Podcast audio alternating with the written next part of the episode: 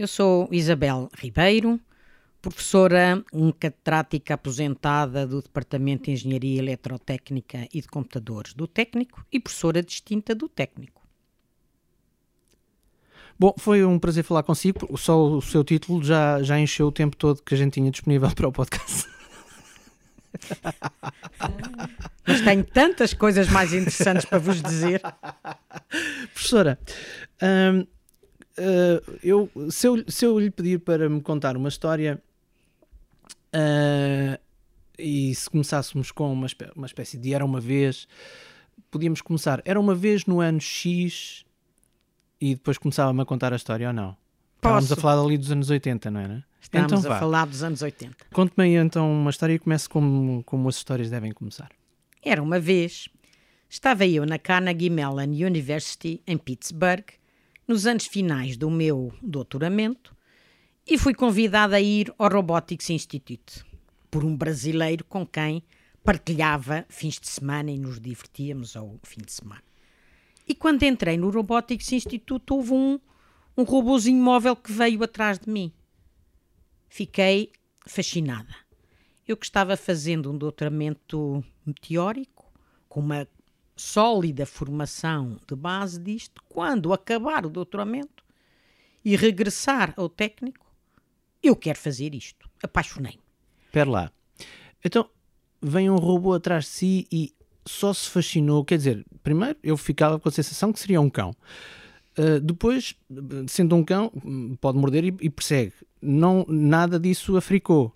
Nada. Não, nada. É porque ele, de facto, não mordeu e manteve-se a uma distância segura de mim, porque ah, tinha sonares, detectaram um obstáculo, que era eu, e não chocaram comigo. E qual é que era o aspecto físico desse robô? Era um robô cilíndrico, pequenino, não teria mais do que 60 centímetros de altura e tinha um anel de sensores sonar, ultrassom, hum, à volta.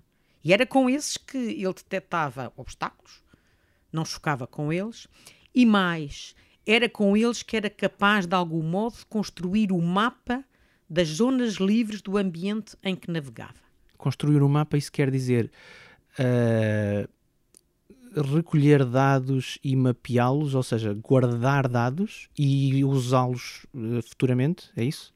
Exatamente. Okay. Recolher dados, cada um daqueles sensores recolhia o dado da distância livre à sua frente uhum. e colocava em software no mapa, numa célula, e diz: Olha, esta célula está hum, ocupada, há uma célula ocupada a um metro de mim. E por aqui já passei, e a próxima vez que eu aqui, já, aqui passar, já sei que aquela. Que Se eu... for um obstáculo fixo, sim. Claro, claro. Exatamente. Muito bem. Ficou fascinada com o cãozinho, perdão, com o robô, uh, e depois? E depois uh, fiz o doutoramento no técnico em 1988, defendi a tese e nessa altura, o meu colega Carlos Pinto Ferreira, numa cadeira de projeto e realização de sistemas de controle no quarto ano, entusiasmava alunos para construírem protótipos, como futuros engenheiros para porem as mãos na massa. E um dos projetos que ele propôs foi o de construir um AGV, um Automated Guided Vehicle, indutivo. Isto foi fim dos anos 88, início de 89.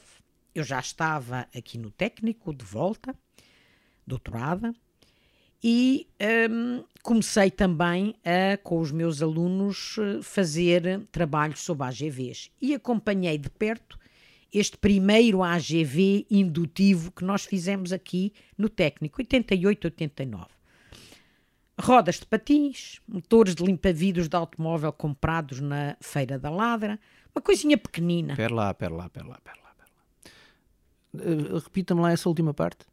Rodas de patins. Não havia Decathlon. Não, nem havia skates, portanto são rodas de ferro.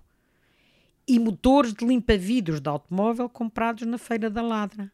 Porque nós não tínhamos muito dinheiro para fazer isto. Não tínhamos nenhum e, portanto, como engenheiros, tínhamos que usar o engenho para aquilo de que a gente precisava. Eu vou-lhe fazer uma confissão. Quando eu penso na Feira da Ladra, não penso propriamente em tecnologia de ponta.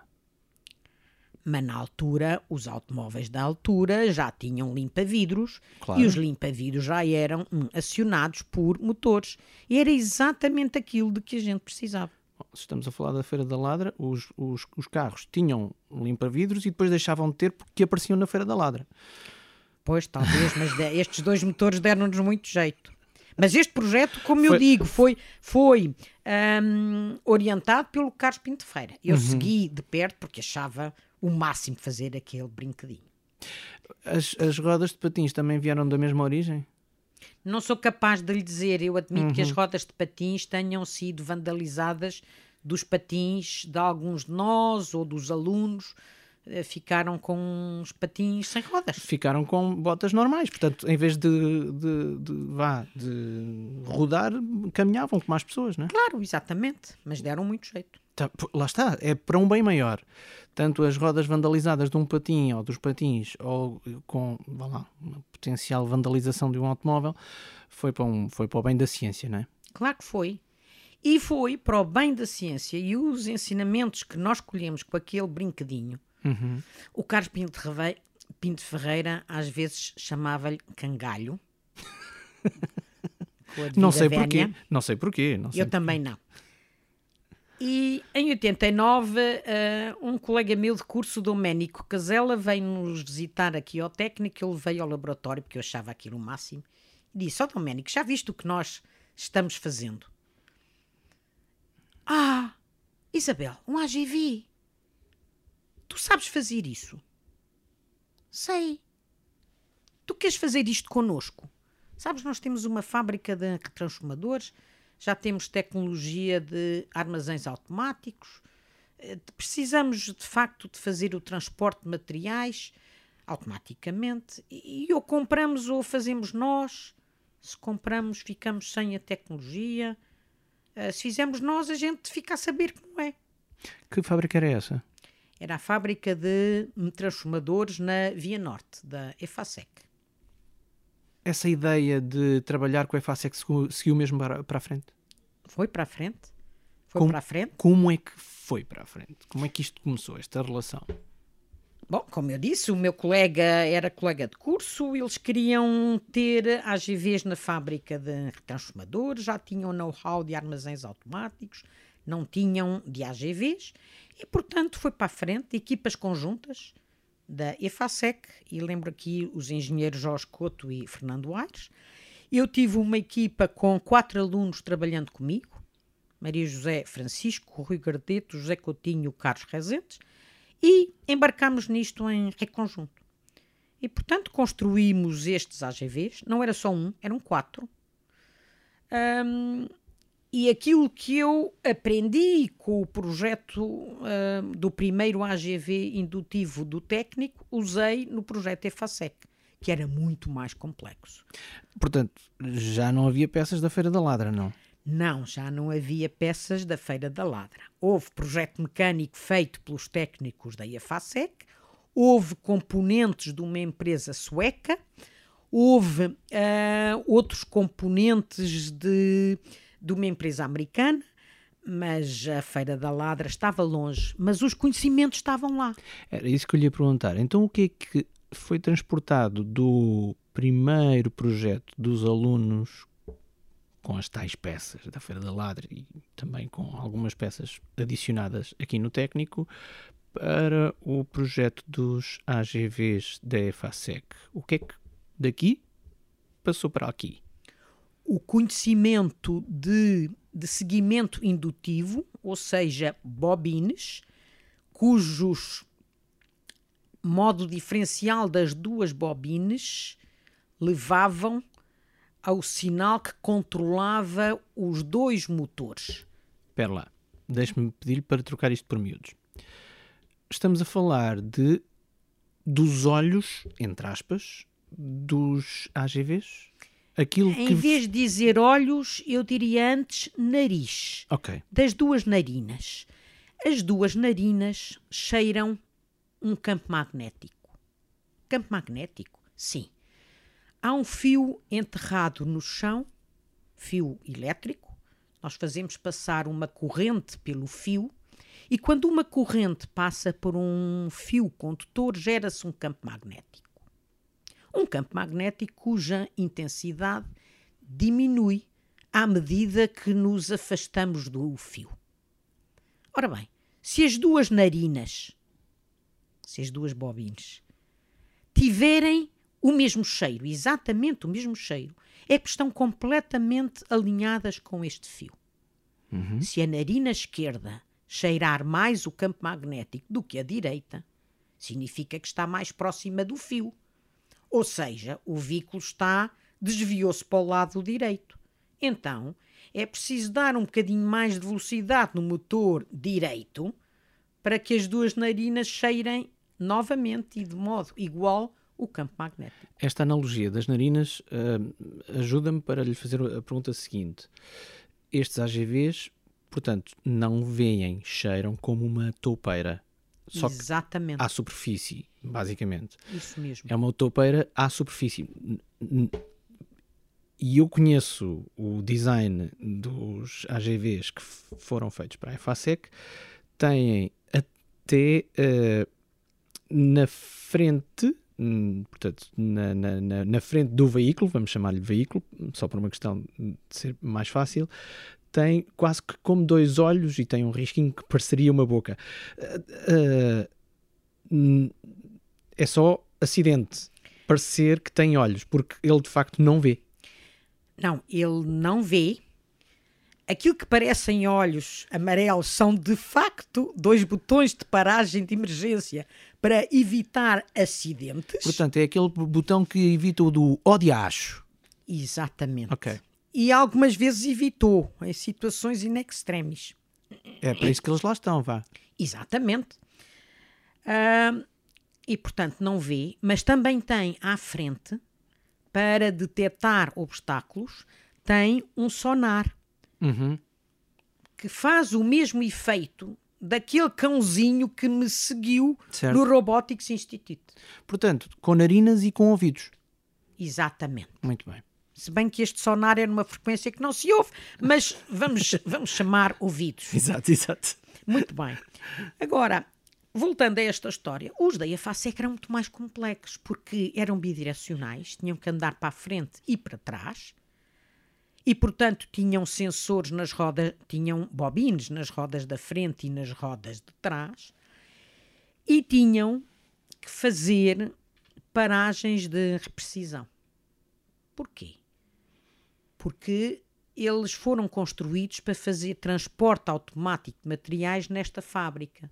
Tinham que recolher paletes com material em pontos precisos à saída dos armazéns automáticos, viajar pela fábrica e deixar estas paletes em cima de mesas de, trabalho, umas 110, 120 mesas na fábrica. Portanto, a precisão com que, com que paravam tinha que ser menor do que um centímetro. Deixe-me fazer só aqui um paralelo para que uh, quem não, não estiver a pensar nisso possa ajudar. Em algumas cidades, nomeadamente europeias, há uh, comboios de metro que já não são operados uh, por humanos.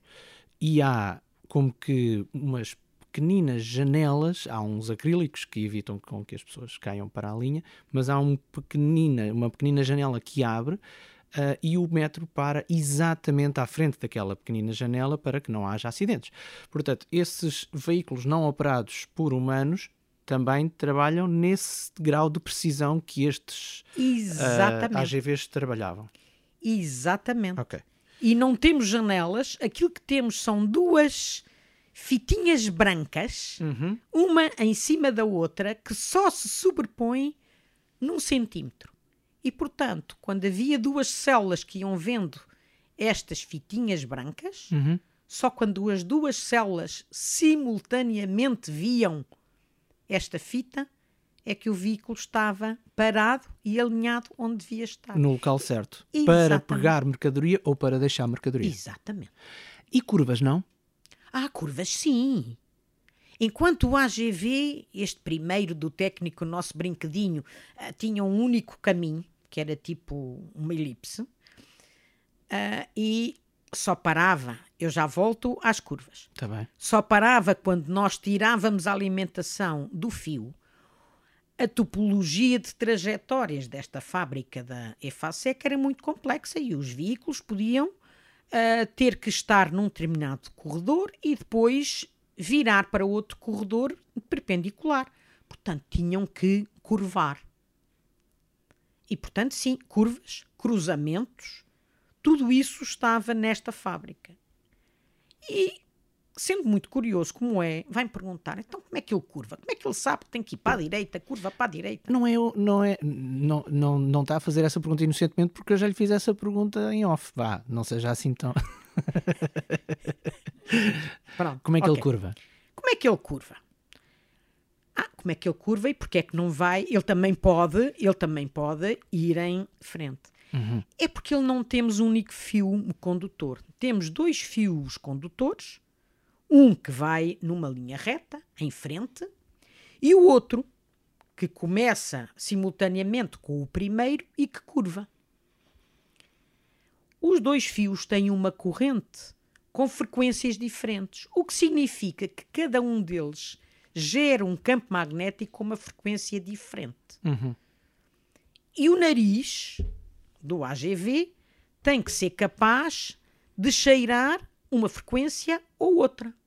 Isso faz-se como? Pondo um filtro passa-banda que cheira ou só uma frequência ou só a outra frequência.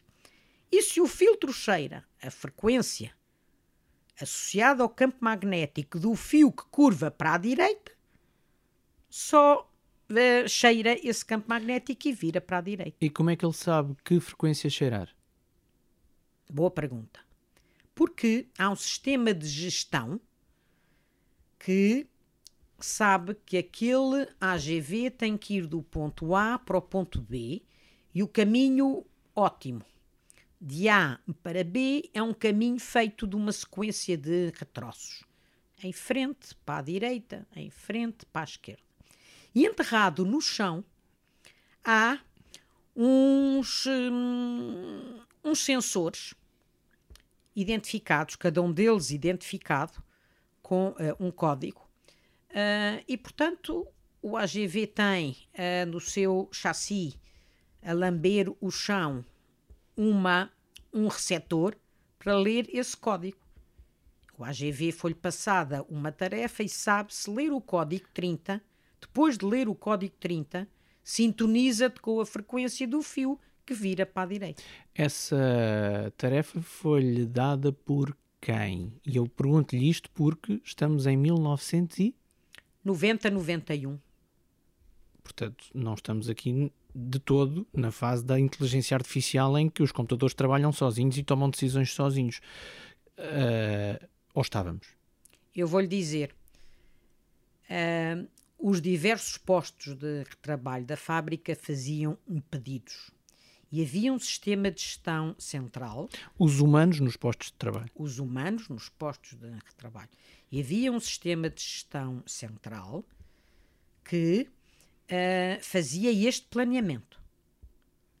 Ah, tens que ir do ponto A ao ponto B e, portanto, definia a trajetória ótima para este AGV. E nesse centro estavam humanos ou era já o computador a tomar Era o decisões? computador a tomar decisões. Central. Depois, a tarefa era enviada ao AGV. Comunicado via fio. O próprio fio Uhum. que servia para seguimento também servia para comunicação. E, portanto, o AGV recebia a tarefa e a tarefa era do estilo, já não me lembro muito bem, segue em frente até ao sensor 30, aí sintoniza a frequência F2 para no posto 89. Corrija-me se eu estiver errado, mas estávamos nos primórdios deste tipo de decisões de- dos computadores ou já não? Sim, ah, estávamos, estávamos sobretudo em Portugal nos primórdios deste tipo de transporte automático de materiais. Portanto, Não sabia o que era. Eu quando dizia estou num projeto de hum, AGVs, AGQ? Foi o primeiro em Portugal. uhum. E era state of the art na altura. bidirecional, carregamento automático de baterias. Este projeto, eles uh, começaram logo a trabalhar. Passa... Sim, sim. Esses fazíamos... novos funcionários da EFASEC? Estes quatro novos funcionários da EFASEC começaram logo a funcionar. Houve uma fase curiosa em que eles com um joystick funcionavam, portanto, comando manual, uhum. já para fazer o transporte que era preciso. E nós fazíamos testes à noite, portanto, o nosso ritmo de trabalho era entre as 5, hum, 6 uh, da tarde ou 4 da tarde até à manhã do dia seguinte. Íamos dormir um bocadinho e voltávamos para a fábrica.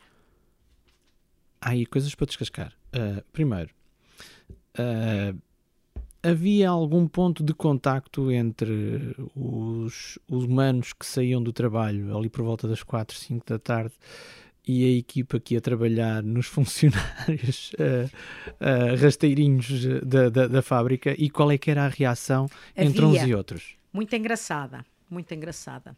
Uh, foi estranho para eles verem um objeto andante, andante sozinho na fábrica e fizeram todo o tipo de testes. Punham-se à frente, davam pontapés no, nos para-choques, até os integrarem e os acharem como deles, testaram-nos o mais possível. Ninguém apanhou boleia? Apanhei eu e os meus alunos à noite. Uh, à noite, enquanto não havia um, operários, fizemos. Ei, eu isto não posso dizer. Um, fizemos de carrinhos de feira. Há umas fotografias minhas que eu não mostro a ninguém que estou em cima de um destes veículos a andar. Pronto, nós só estamos aqui nós a falar, né? ninguém mais vai ouvir isto, mas uh, uh... como é que era? Era, era, era, era giro? Era giríssimo. Era giríssimo. E olha, e uma outra história curiosa, eu nessa altura quase vivia no Porto e vinha dar aulas a Lisboa, algumas vezes de avião. Quer ver aqui uma coisa gira?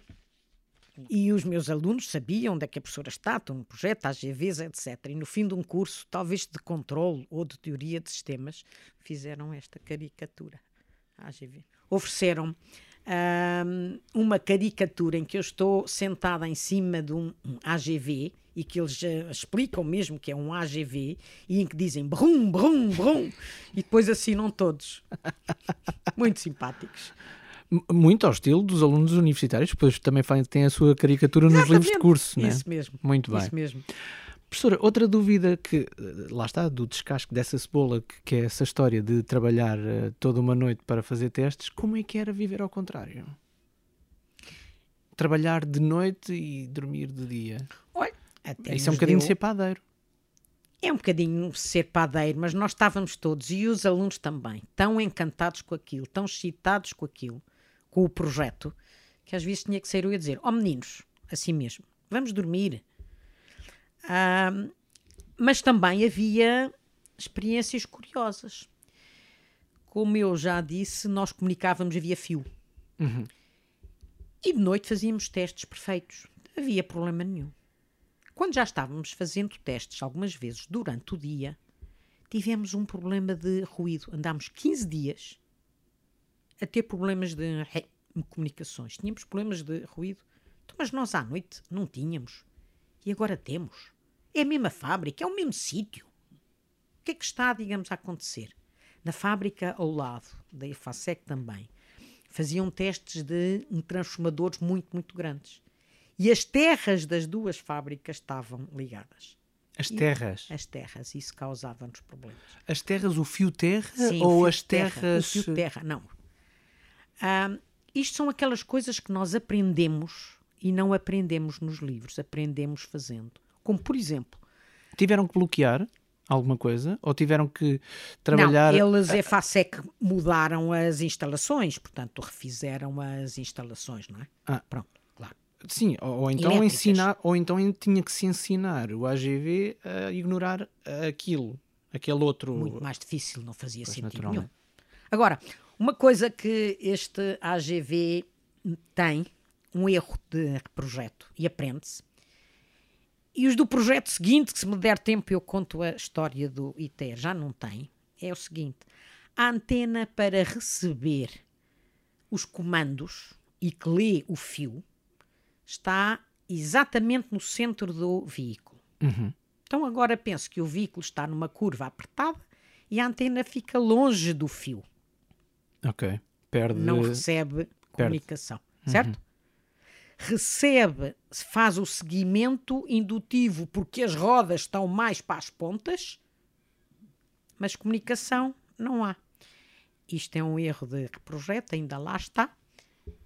E é claro que aprende-se e nas vezes seguintes não se comete o mesmo erro, não é? E isso obriga o AGV a, entre aspas, inventar? Ou... Não. Isso obriga o AGV a, durante um troço do um caminho, Ok. ser surdo. Eu percebo. Eu sei o que é que. Eu acho que sei o que é que está a dizer, que é. Vai sozinho, Vai- segue. Vai sozinho, Vai- segue o fio, porque tu sabes que o fio está lá e ele tem os sensores, não tem os sensores que detectam o fio não têm esse problema, portanto, segue. Olha, mas ah, os para-choques estão lá e funcionam autonomamente, os botões de paragem de emergência, e assim que ele passa pelo, pelo sensor que está enterrado no chão seguinte, Volta a, a gente comunicação. sabe, olha, ele já cá está. Portanto, durante um bocadinho, a ideia é faz aquilo que estás a fazer, não mudes nada. Se não mudares nada, vais voltar ao teu. ao Isso teu mesmo. caminho. Muito bem. Era, Isso mesmo. era isso que eu estava a, a depreender. Só mais uma coisa de trabalhar à noite. Ah, e olheiras? E café? E como é que. Tudo isso Tudo fazia parte. em, em, em grau excessivo. Portanto, olheiras em grau excessivo, café provavelmente também em. Sim, pois, bem, mas éramos todos novos. Eu também era nova e os alunos eram mais novos do que eu e estávamos encantados. Muitas diretas? Diretas, diretas, não me lembro. Eu. Sim. Se calhar eles fizeram algumas, eles dirão. Professora, fechamos o capítulo da EFASEC? Passamos para um próximo? Há um próximo, se quer que eu conte a história. Eu quero, conte- quero que conte a história, obviamente. Pergunto-lhe é se ainda há histórias da EFASEC por contar. Da EFASEC, deste projeto de AGV. Estamos não, não, não Quer vamos- dizer, o que, eh, o que hum, talvez há uma fecho este, esta história da EFASEC dizendo que os conhecimentos que nós eh, adquirimos com as rodas de patins e os motores de limpa-vidros de hum, automóvel transformaram-se, aumentaram e, portanto, este conhecimento aumentou. Hum, foi um caso de sucesso, cooperação, universidade, indústria, que nessa altura não era muito vulgar. Ah, a EFASEC fez disto uma fonte de negócio, portanto, a EFASEC depois produziu outros AGVs e vendeu, e portanto acho que a universidade cumpriu o seu papel de criar riqueza, criar conhecimento e com esse conhecimento criar riqueza. Valeu a pena aquela manhã de sábado ir ali à, à praça ver se havia uns motorzinhos. Valeu muito. Não fui eu que fui, não Sim, fui eu sim, que fui, verdade, mas verdade. valeu. Quem teve, quem teve essa presença de espírito, ainda bem, né? O saber é de experiência feito, naturalmente. Para onde é que foi esta experiência e em que é que foi aplicada depois deste projeto de AGV? Bom, depois deste projeto da AGVs, como o meu sonho era mesmo robôs móveis, veículos que andavam em todo o espaço livre, tive envolvida em projetos de robôs móveis, em que a capacidade eh, de percepção, os sensores, tinha que ser muito maior, porque eles tinham que andar em todo o espaço livre e não apenas numa estrada. Deixe-me fazer aqui só um parênteses. Quando normalmente pensamos em robôs, pensamos em robôs humanoides. Não estamos a falar disto. Não, estamos a falar de robôs com rodas que andam no chão, mas Portanto, que andam com rodas, como um automóvel. visualmente muito mais parecidos com vá, modelos de carros, eh, aqueles eh, carros telecomandados, muito mais parecidos com isso do que um robô humanoide que parece um Sim, boneco. nada parecido com, digamos, humanoide. Parecidos com esses carros telecomandados, muito maiores, Naturalmente, ou muito mais pequenos, Uhum. ou muito mais pequenos, mas com rodas. consoante a sua necessidade e consoante a sua tarefa. Exatamente. Muito com bem. rodas, com baterias, com sensores, com olhos, com câmaras de visão, com laser, com sonar, com infravermelhos. Pois porque não têm que ser todos toupeiras, sem visão. podem ter olhos, podem, Podem, guiar-se muitos têm. por visão, Claro. por câmaras. Por, por câmaras, ou por laser, ou por laser, ou juntando tudo isto. E o bonito é como os nossos sentidos. Nós portugueses, como é que nós vemos? Com os nossos olhos, mas tocando.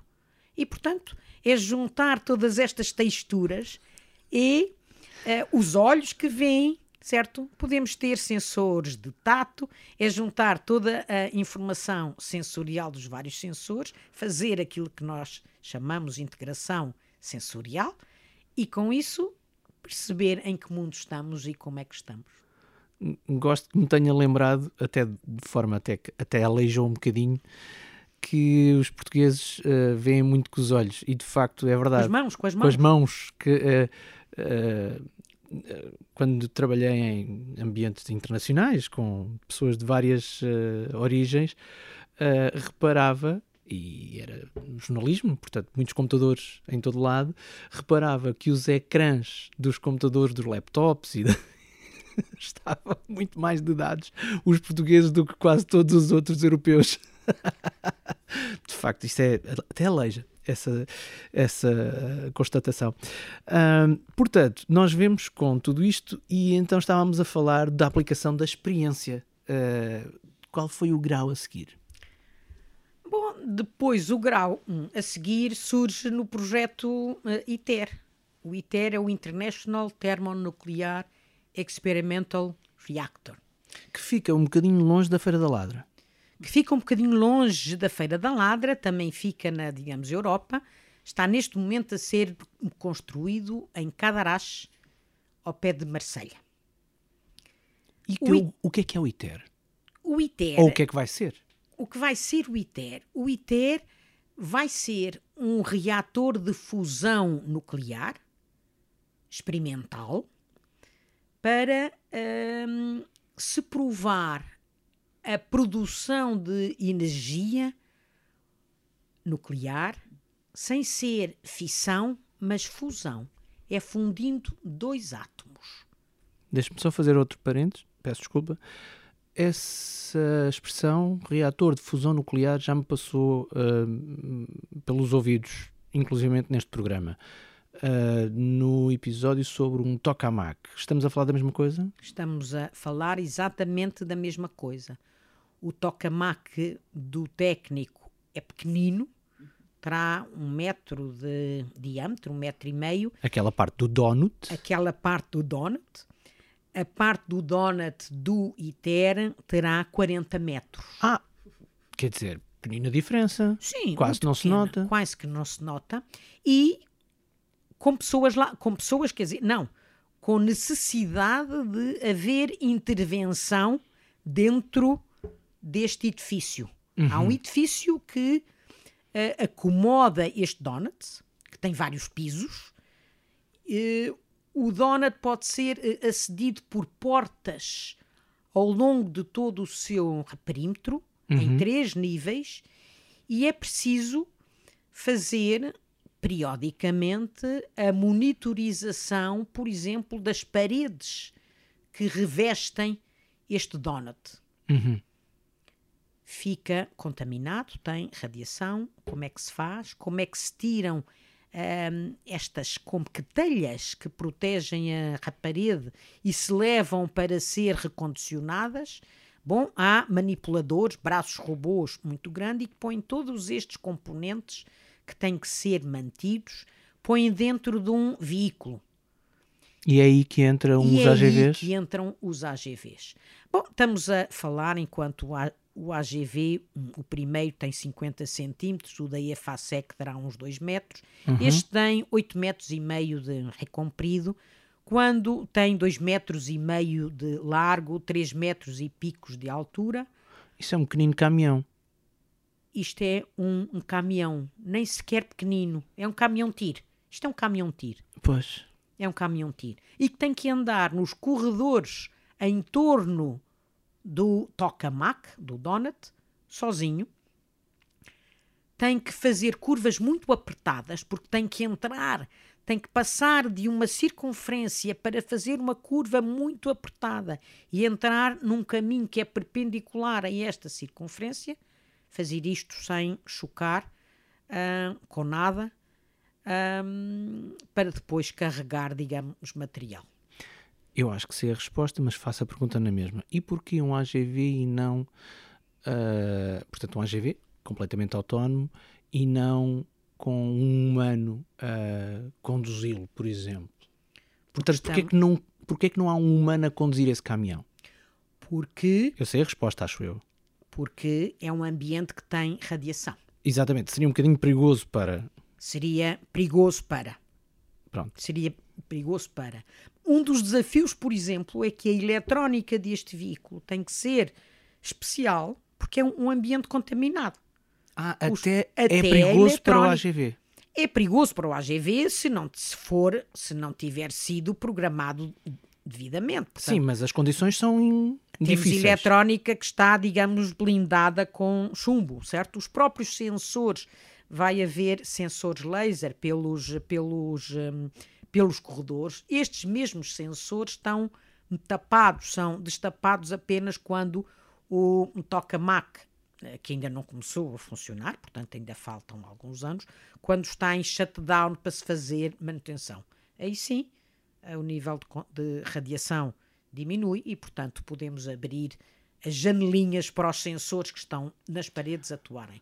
Há bocadinho estava-me a falar de, dos percursos e das curvas e das manobras difíceis. Uh, presumo que seja aí que seja colocada a experiência ganha em projetos anteriores, nomeadamente uh, do AGV do, da FASEC, uh, em que é que evoluiu? Ou evoluiu o que é que se está a fazer diferente? Diferente um, ehm, porque o ambiente é muito mais confinado, o espaço livre para o veículo andar é muito mais pequeno, que tivemos que usar técnicas. E aqui falo também do meu antigo aluno de doutoramento, o Alberto Val, que foi uma, uma peça-chave nisto, tivemos que usar técnicas de planeamento de trajetórias uh, que são comuns aos robôs móveis, aos tais que andam num ambiente livre qualquer, para, mantendo a estrutura de AGV, ou seja, cada roda segue um caminho definido no chão, poderem as duas rodas seguir caminhos diferentes. Explique-me isso melhor. Explico-lhe a única imagem que me está a surgir é daqueles carros que já começam a estacionar-se sozinhos, em que um, ou se, se, quiser até de outra forma, uh, aqueles veículos longos em que os rodados não, não viram todos para o mesmo lado, mas viram complementarmente, por exemplo, em U ou em V, para fazer uma curva de forma mais apertada. É disto que estamos a falar? É disso que estamos a falar. É exatamente disto, deste, deste último. Os dois rodados não viram exatamente igual. Podem rodar podem ter o mesmo ângulo, a mesma hum, orientação e velocidades contrárias, podem ter velocidades complementares, em V, digamos, como disse, eh, orientações complementares, mas também podem ter uma uh, autonomia ou uma flexibilidade ainda maior, um rodado estar rodado de 10 graus e um outro de 20. Isto para quê? Isto para ser capaz de fazer curvas muito apertadas muito apertadas. Às vezes, quando temos que entrar nos portos que dão acesso ao um toca-mac e no piso equatorial há 18 destas portas, temos que passar. O piso equatorial é aquele que está ao centro dos três andares. Exatamente. Ok. Às vezes temos que passar, às vezes não sempre, temos que passar de uma trajetória circular para, num espaço muito pequeno, e não nos esqueçamos que o veículo tem 8 metros e meio de comprido e 2 metros e picos de largura, ficar exatamente perpendicular à circunferência e dirigido para o seu centro. Ou seja, nós precisamos que o veículo como que dê de rabo, como que para a roda direita, como que não para a roda direita não, a roda da frente, uhum. dá de rabo com a roda traseira seguindo sempre um caminho definido no chão para se alinhar com uma perpendicular à circunferência. Parece que estamos a falar da quadratura do círculo, mas uh, eu percebo que Não, sim. Eu, não, mas, eu, estamos- mas eu percebo que sim. Eu percebo o que é que, está- o que é que me está a dizer, mas de facto é. uh, É, É- trabalho fino de planeamento de trajetórias. é, mas que no mundo real se chama destroce. Exatamente. Não é? Destroce. Destroce. Destroça aí. Destroça aí. Mas, Mas, olha. a um nível tecnologicamente muito avançado. Exatamente. Ah, professor, estamos a falar de um veículo de 8 metros por 2 metros, é uma coisa grande, estamos a falar aqui de um caminhão-tiro. E quanto espaço é que fica entre paredes? Entre o veículo e a parede? Ou seja, quão apertado é este processo? Olha, quando entramos numa das portas, que é onde temos menos espaço livre, Uhum. 10 centímetros. 10 centímetros. 10 centímetros. Ah, eu iria dizer que há 10 centímetros para errar, mas não. Não Há há, 10 centímetros só para gerir. há 10 centímetros só para gerir e não há erro possível. No ITER não há erro possível Porque, porque não há pessoas, não podem estar pessoas lá dentro. está bem, mas qualquer erro significa o quê? Qualquer erro significa, por exemplo, neste veículo, uma das coisas que foi estudada foi haver veículos de rescue que sejam capazes de ir recuperar e salvar um veículo avariado, por exemplo. Mais uma vez, não podem lá ir os mecânicos Não podem lá ir da os assistência mecânicos. 24 Não. horas de repente porque Uma das componentes Radiação. que foi, digamos, estudada e Uhum. que é estudada no ITER é o recovery e o rescue. O recuperar ou salvar. certo O recuperar pode, pode ser pura e simplesmente ir lá com outro veículo e pôr baterias a, a carregar. Uhum. O salvar significa puxar esse veículo. Sim Um veículo que tenha que ser puxado. e qualquer erro pode danificar eh, o tokamak O tokamak está dentro de um. ahm, até danificar o tokamak. O tokamak é o donut. Eu estou a falar sim do. sim estamos a donut. falar do donut Ah, poder pode, mas é muito pouco provável. Aquelas portas que dão acesso a um tokamak, onde dão acesso ah, à antecâmara, onde há uma porta que dá acesso ao tokamak, Como tem vemos- 40 centímetros de espessura. como vemos na ficção científica nunca a entrada para uma um veículo espacial é direta Claro. há sempre uma antecâmara Isso mesmo. Portanto, há ali uma, uma entrada muito protegida, depois abre-se uma porta, há uma antecâmara e só depois é que se entra no Pois espaço. fecha a porta da antecâmara, a tal porta que tem 40 centímetros de espessura, Uhum. e só depois é que o veículo do ITER se junta à porta que dá para o tokamak e as duas portas, a do veículo e a do porto do tokamak, juntas e bem fixas uma à outra, vêm para dentro do veículo.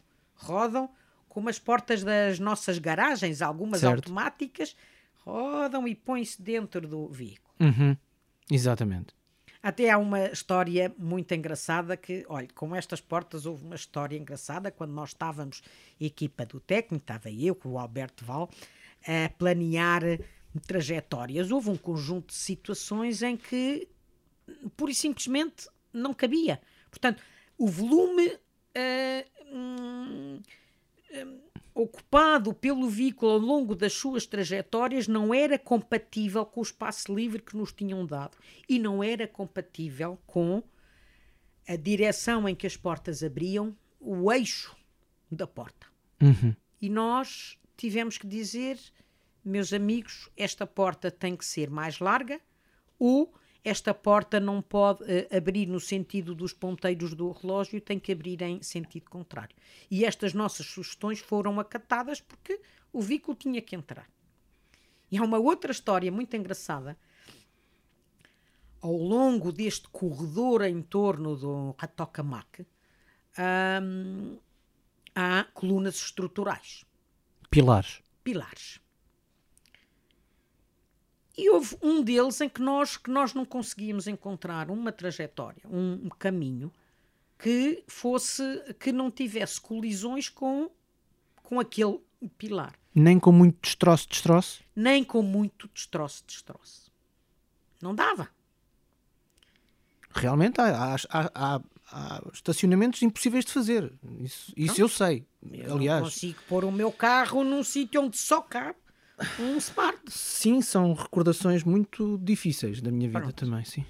E então nós fizemos uma sugestão, mas vocês não podem cortar uma fatia deste pilar num canto. Os pilares eram paralelepipédicos e a gente pediu para cortarem uma faixa de alto a baixo, ficar ali com, com um triângulozinho a menos. E foi aceite e nós conseguimos que o veículo passava, portanto, sem pôr em causa a, digamos, a, a parte estrutural e de segurança estrutural quando o edifício foi construído. Isto foi na altura em que estávamos em que estava a ser feito a parte final do desenho de engenharia civil. E a gente disse, olha, a gente precisava que aquela coluna tivesse um bocadinho a menos. Eu, eu acho que isso, acho que isso é um. Primeiro é, um- é abrir um precedente eh, eh, muito grande, porque normalmente diz-se que o material tem sempre razão. Neste caso, o material não tinha razão. Havia ali uns centímetros a mais que, pronto, que, que- não tinham razão de ser, é? Pronto. Razão de ser tinham. Claro. Agora, quando nós queríamos ter aquele pilar assim e um veículo a ser capaz de passar ali, isso é que era incompatível. Sim, por um lado, o material tem sempre razão e não tinha razão nesse caso. Mas por outro lado, o material tinha razão, o material, o AGV teria razão, eh, o material cimento é que não. É só isso. Exatamente. Portanto, era Visto material assim. contra material, acho que a coisa Sim, equilibra é um bocadinho. Muito bem, portanto, até estruturalmente eh, isto tem impacto e, de facto, se não fosse isso, o veículo não chegaria onde teria que chegar. É isso? É isso. Professora, como é que surge a ligação do técnico ao ITER? A este projeto do ITER? Ah, é uma outra história. Ahm, depois de um projeto EFASEC, ahm, começámos então, como eu já disse, projetos com robôs móveis, portanto, robôs que eram capazes de andar em todo o espaço livre. E o ITER, que é um projeto a nível mundial, eh, tem muitos países, Europa, Estados Unidos, eh, Japão, eh, Rússia, Índia, China, hum, tinha alocado o transporte automático dentro do edifício do reator para fazer aquilo que designamos remote handling ao time japonês. Eram os japoneses que estavam encarregues do desenho conceptual de veículos e da solução. Não era o técnico, não era, Não era o a time equipe, europeu. não era- Nós estamos não era a equipa em que estava. Não, exatamente. O Joint Central Team, portanto, o, ehm, os líderes deste projeto ITER, que tinham que tomar as grandes decisões, não quiseram aceitar o desenho eh, do time japonês sem antes terem um estudo um, alternativo, um estudo de hipóteses alternativas. Uma redundância. Uma redundância, uma redundância não. Bom, uma redundância não. Uma, hum, outros estudos para que a decisão seja tomada consciente. Ok. Pronto. Redundância nós eh, chamamos uma coisa diferente. Certo, certo, certo.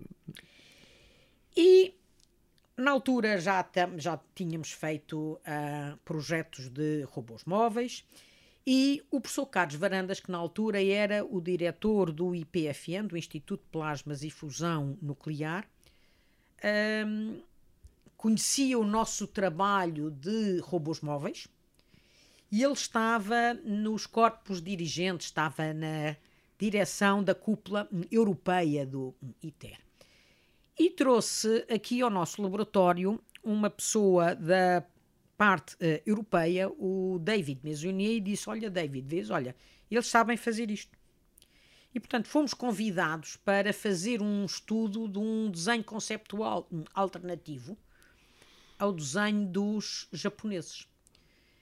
A experiência do projeto EFASEC e dos conhecimentos que já tínhamos hum, adquirido nos projetos em que estávamos envolvidos de robótica móvel, levaram-nos uma equipa, eu, o professor Pedro Lima e dois alunos, a fazer uma proposta de um AGV flexível. Ou seja, um AGV que, quando podia, andava sobre um caminho definido no chão. O ambiente nuclear tem que ser muito conservador. Mas quando era necessário, saía desse caminho, ia onde tinha que ir e voltava para o recaminho. Trabalhámos que nem loucos durante 18 meses. Eu costumo dizer que nem cães, mas era com uma cadela e três cães. E depois fomos chamados, e fui eu que fui a San Diego, nos Estados Unidos, para apresentarmos ao Joint Central Team as nossas propostas. A nossa proposta, trabalhámos com uma empresa inglesa, cujo nome já não lembro, mas também porque estes veículos com carga máxima tem 100 toneladas, portanto, o que é que são as rodas e os motores que suportam isto e, portanto, como empresa belga, a Aerogo para ter almofadas de ar, tipo um bocadinho como um overcraft. Yeah, ok, sim. Lá fui eu a San Diego um, com essa empresa inglesa, os japoneses também foram, cada um de nós apresentou a sua proposta, elogiou a, a sua proposta e indicou as vantagens, disse mal da outra proposta. Cada um de nós fez o mesmo, depois mandaram-nos sair da sala, esperámos um bocadinho cá fora, entre galhardetes entre equipa japonesa e equipa europeia, tipo depois de mandaram-nos entrar. Que tipo de galhardete? O vosso não dá, não funciona. Carril, vocês japoneses, carril. E se descarrila, como é que tiram de lá? Depois mandaram-nos entrar uh, na sala, portanto, o Joint Central Team olhou para as nossas propostas, devidamente documentadas, tudo escrito, relatórios, and the winner is, wow, wow, the European Team. Ok. E, portanto, o desenho conceptual, ainda hoje, isto estávamos em 97, 98. Ainda hoje, muitos anos. Ainda passados, não tínhamos entrado sequer na, na década de 2000? Não, não, não. Muitos anos passados, e já estamos numa fase bem mais avançada do ITER, que teve uma série de, enquanto projeto a nível mundial, vicissitudes.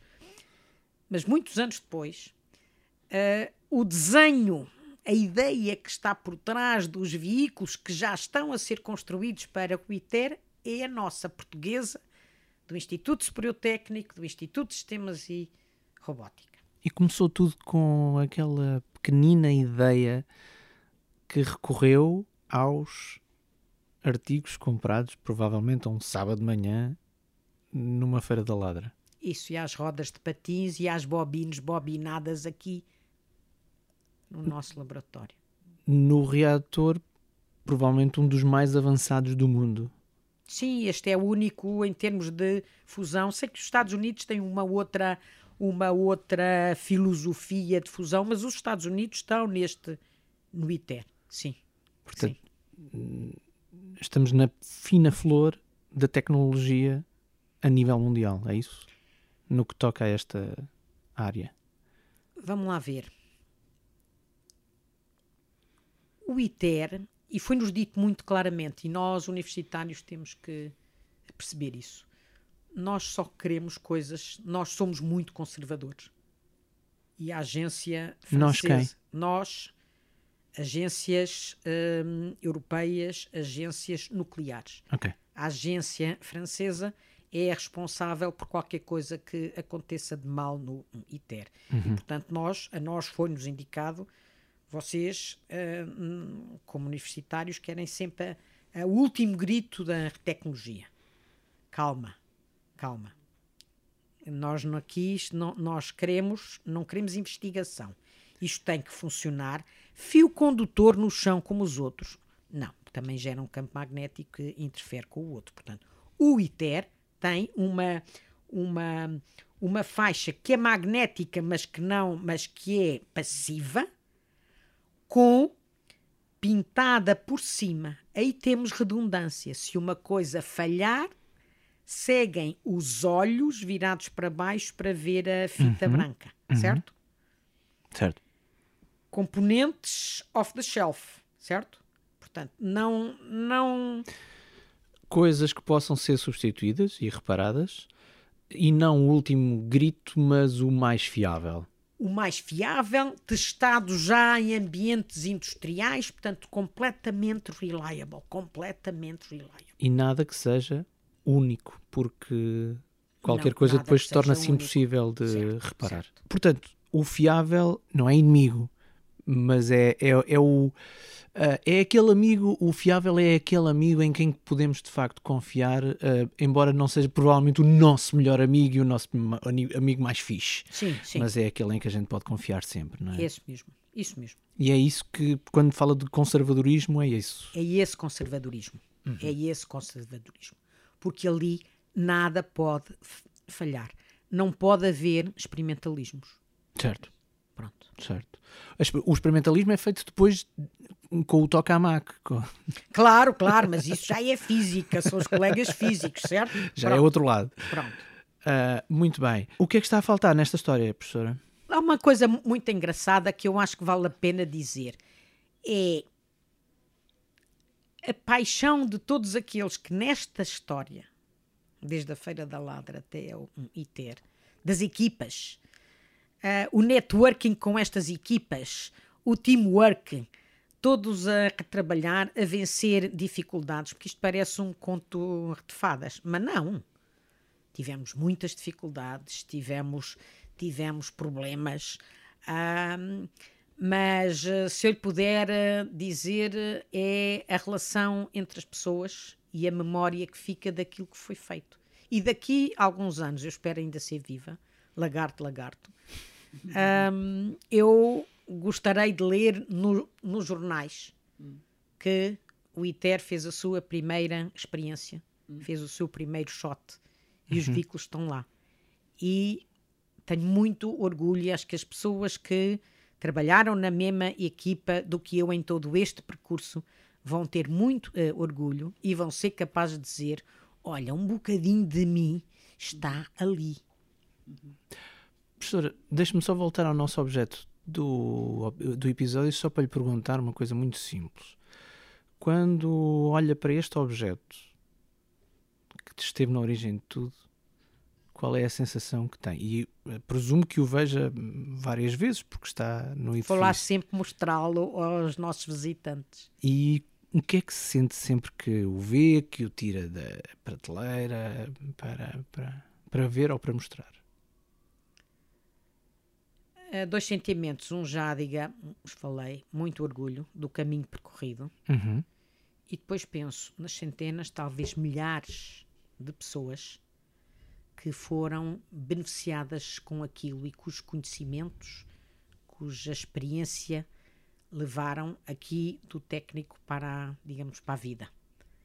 Porque eu ensinei muitas destas coisas e contei muitas dessas histórias a muita gente. Portanto, houve muita gente que passou por aqui que terá sido tocada por estas histórias e por este caminho, por este caminho entre o AGV pequenino e os do hum, ITER. E, portanto, aquilo, este primeiro objeto deste podcast é a sementinha. É uma semente, é uma sementinha que a gente pôs na terra, com aquela sensação, olha, dá aqui isto, vamos pôr, pode não dar nada, pode não dar nada, mas foi crescendo, crescendo, e agora tem ramos grossos, grossos e folhas e Essa atitude de vamos ver o que é que dá é, é, é uma atitude um bocadinho, pelo menos hum, a nível mais comum da, da, da imagem que temos da ciência, não é muito uh, habitual. Porque temos uma imagem da ciência como uma coisa muito exata. Mas requer também muita criatividade. Ou Claro. seja, aquela imagem que nós, nós, nós normalmente não temos dos cientistas, porque são todos muito exatos, não se aplica aqui. Aplica-se quase uma lei contrária, a do inventar o máximo possível. Vamos ver, vamos ver, vamos pôr alunos a fazer isto, porque estes alunos também tinham que sair daqui como engenheiros e, portanto, Claro. mão- mãos na massa, vamos pô-los a, a construir. E, portanto, sim, vamos ver o que isto dá neste sentido. Até onde é que. E depois daquilo feito, desen- desenvolveu-se. Fazer coisas novas e não fazer aquilo que os outros já fizeram. Ora está. E em Portugal nunca se tinha feito nada disto. O projeto da EFASEC foi o primeiro no, no país. Estamos muito longe daqueles eh, robôs que nós vemos normalmente nos, eh, naquele armazém muito famoso da, da Amazon. Não, exatamente. É quase a mesma coisa. Aí, aí já funciona também um bocadinho a inteligência artificial, Sim, sim, sim. que também pode ser Mas aplicada se nestes- vir- nesta Se tecnologia. os vir, já não há caminhos definidos no chão, nem pintados, nem nada, mas os caminhos continuam a ser caminhos retos, linhas retas e curvas. Muitos, muitos robozinhos, muitos robozinhos, não chocam uns com os outros, sabem onde ir, buscar hum, encomendas, onde pôr, têm sensores, exata, exatamente, quer dizer, com as devidas adaptações a mesma coisa.